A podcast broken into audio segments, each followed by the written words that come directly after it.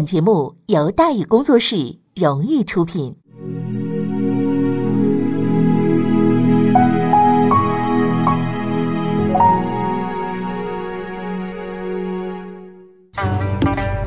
说书唱戏劝人方，三条大道走中央，善恶到头终有报，人间正道是沧桑。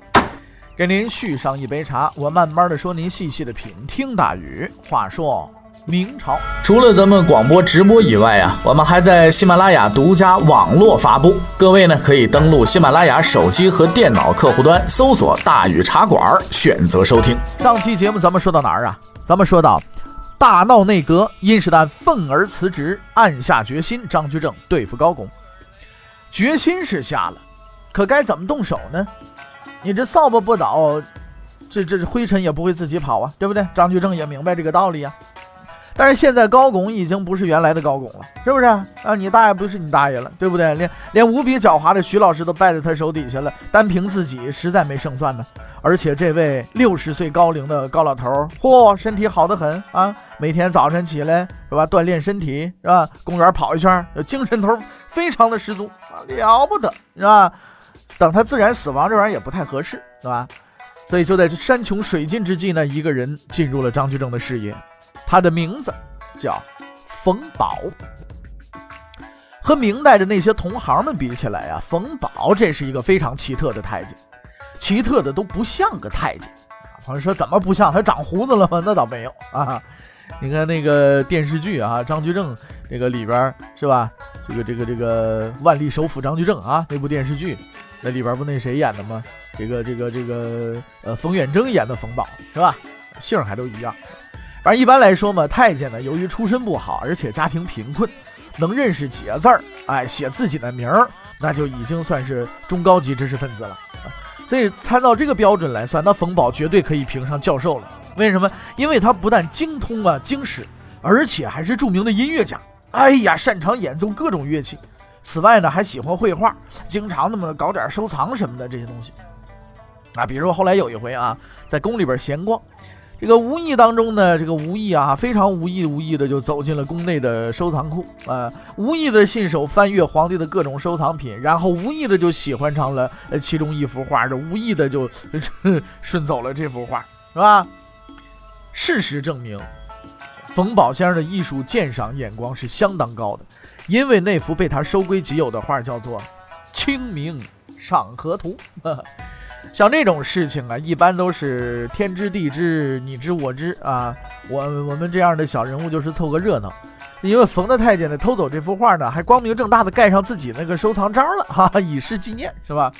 就是现在都有这种的嘛？你看前两天国家宝藏里边是吧？黄公望那个画上，嚯，这这个这个这个乾隆皇帝这除了盖章还没事了，好往上写诗写写诗写弹幕是吧？弄五十五首，哎呀，题字真的是让人难受死了，是吧？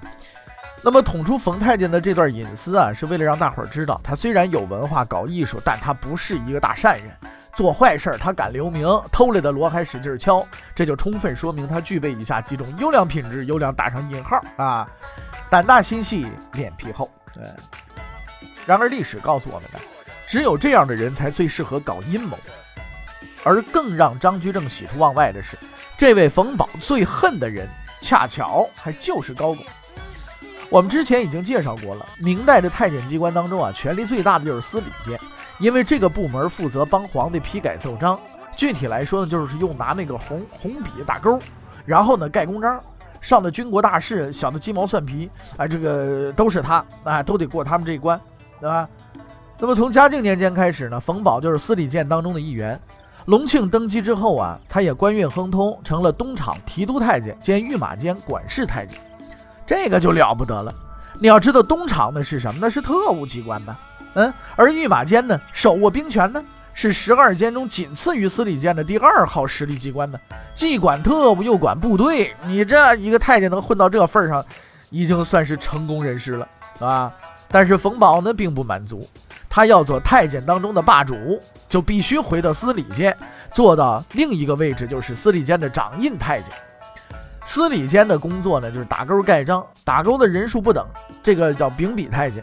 有资格盖章的却只有掌印一位，这有且仅有这么一位。天下大事都得从他那公章底下过，你说这权力有多大呀？恰好这个时候，前任的掌印太监下课了，太监也得论资排辈啊，按照职务资历，那就应该是冯保接任了吧？但是他呀，却没得这个位置，为什么？因为高拱啊插手了。高拱这边呢，横空出世了，插手了，把御用监管事太监陈洪扶上了宝座。什么？为什么扶陈洪？原因很简单，之前咱们说了，高拱能回到朝廷里边，能进内阁，不就是陈洪帮他上了台吗？现在那是还人情的时候了。你陈洪不过就是个管仓库的御用监，你凭什么插队呀？冯保这边不乐意了，但是呢，冯保也只能是干瞪眼，因为高拱那边权势太大了，他招惹不起，那就怎么办？等吧，总有一天等到你嘛，是吧？也似乎是冯保啊，这个痴心呢，呃，感动了上天。陈洪兄上台没多久，也下课了。这下应该轮到冯太监了吧？哎，高拱又出手了，推荐了孟冲来接替陈洪的位置。哎，冯保这就不乐意了啊！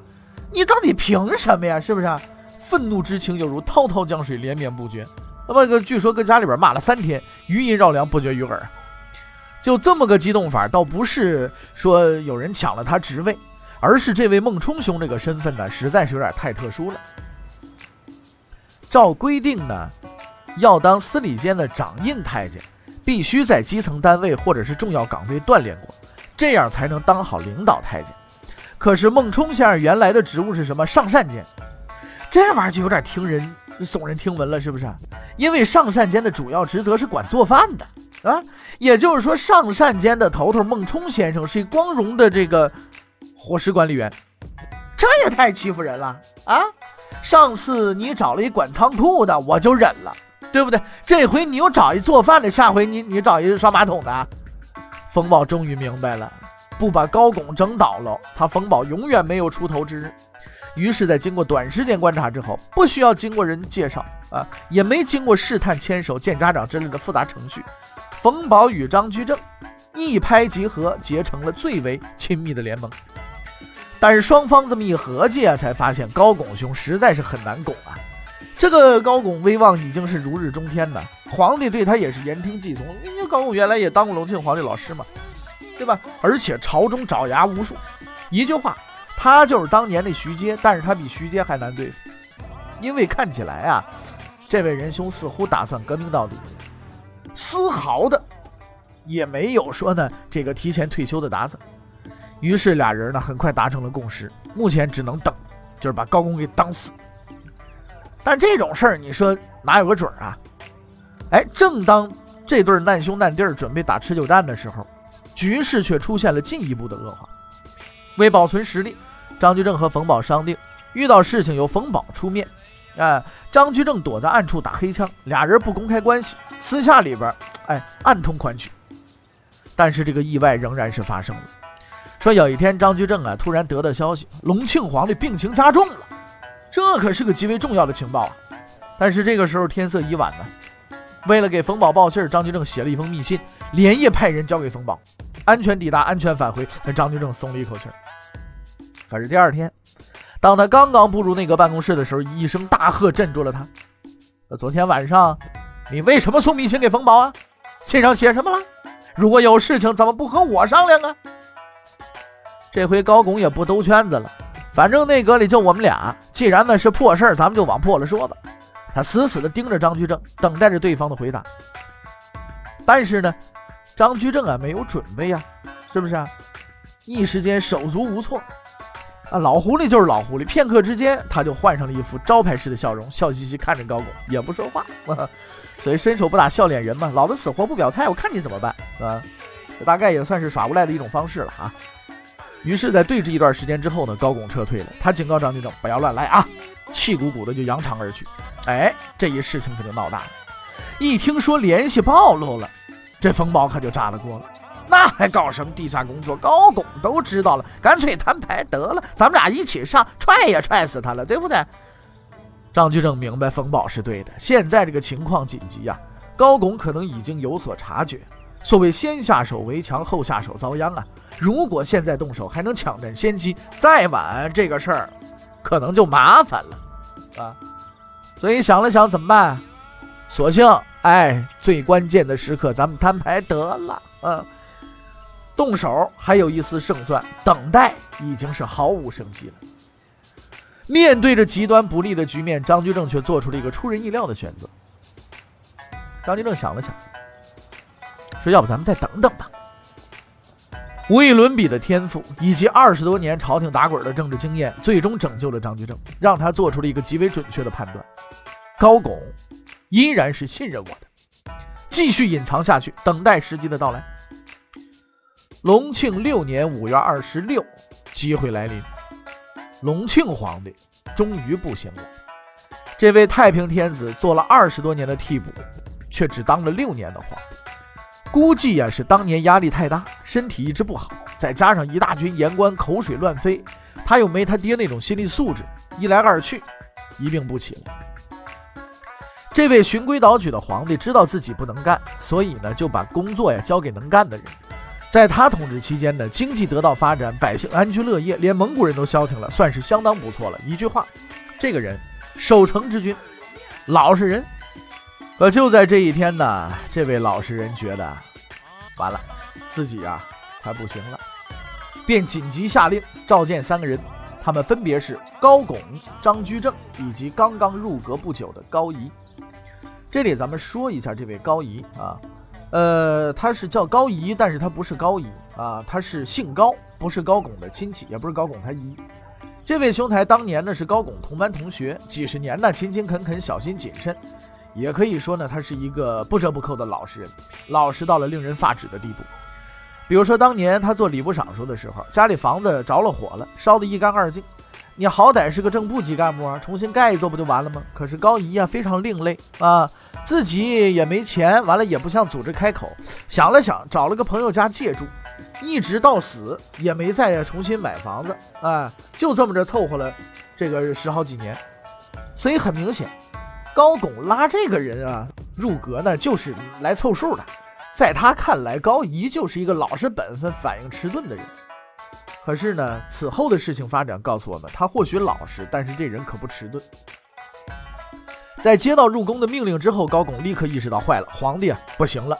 为了不耽误事儿，他撒腿就跑。据史料记载，这位仁兄连轿子都没坐啊，六十多岁一老爷子一溜烟儿从东安门跑到东华门，哎，终于在皇帝咽气儿之前抵达目的地，实在是让人叹为观止啊！顺便说一句，这条路线啊，今天还在啊，各位朋友们有兴趣的可以试试跑跑，从东安门起跑进故宫乾清宫啊，记得带钱买票是吧？体验古迹之余，也可以缅怀一下先人。哈哈哈。当高拱到达寝宫的时候呢，才发现有五个人已经预先来了。这五人分别是谁呢？皇后啊，太子朱翊钧，太子生母李贵妃，还有张居正，以及他那个最讨厌的人冯保。这是一个看似平常的人员组合。前三个人先到，太正常了，对不对？他们住得很近呢。张居正比自己先到，也情有可原。毕竟这小子年轻，跑得快嘛。冯保是司礼监的秉笔太监，是皇帝的秘书，过来凑凑热闹，似乎也说得过去。所以紧要关头啊，高拱也没多想，奔着半死不活的皇帝就去了。然而他万没想到，张居正之所以早到，是因为他早就从冯保那儿得了消息；而冯保之所以在场，是因为他策划已久的阴谋将在此实现。看见高拱来了，已经在阎王签记这个这个登记本上啊，签到本上签到的皇帝呢，似乎又撤回来了。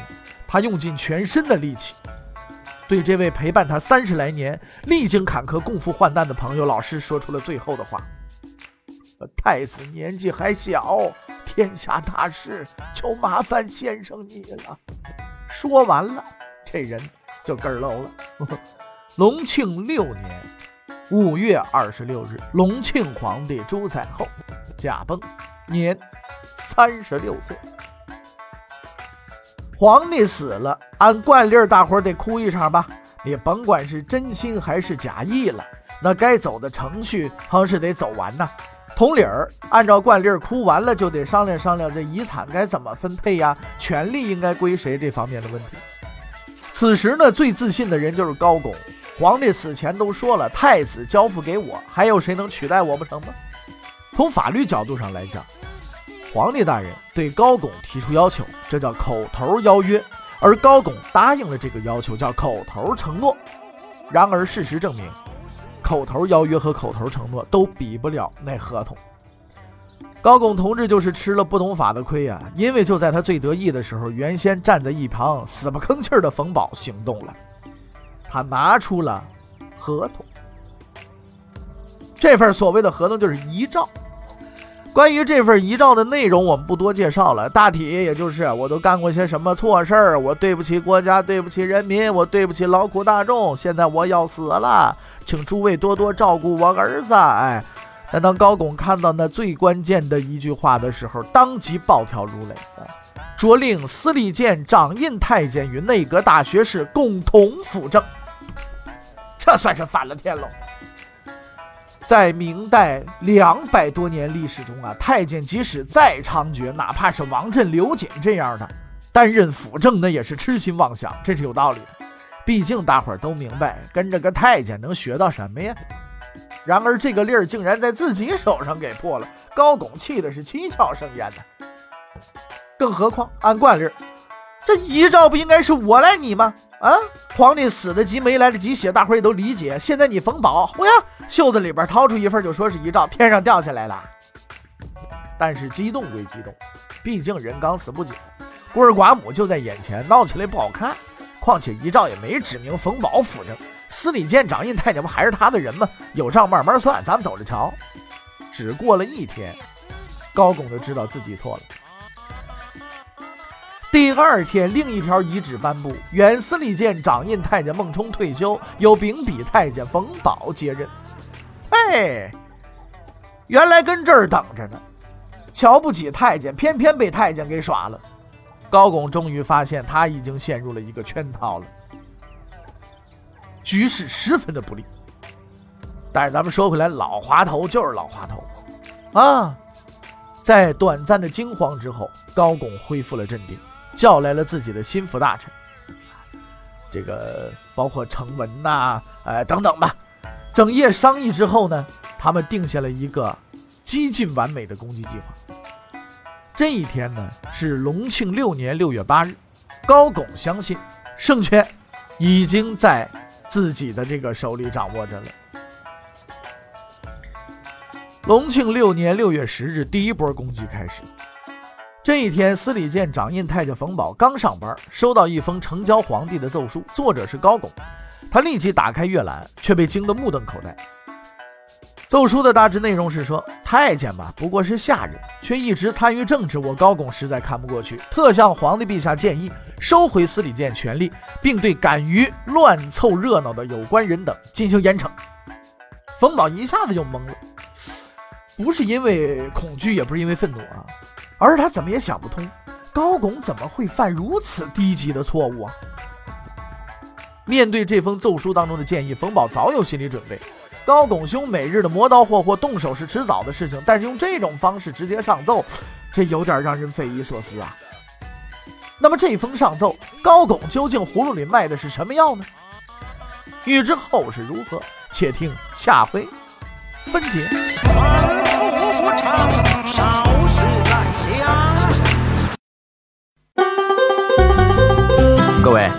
你想跟大禹交流吗？你想跟大禹辩论吗？你想给大禹指出错误吗？来微信吧，微信搜索订阅号“大禹茶馆”，哎，就能实现了。记住啊，宇是宇宙的宇。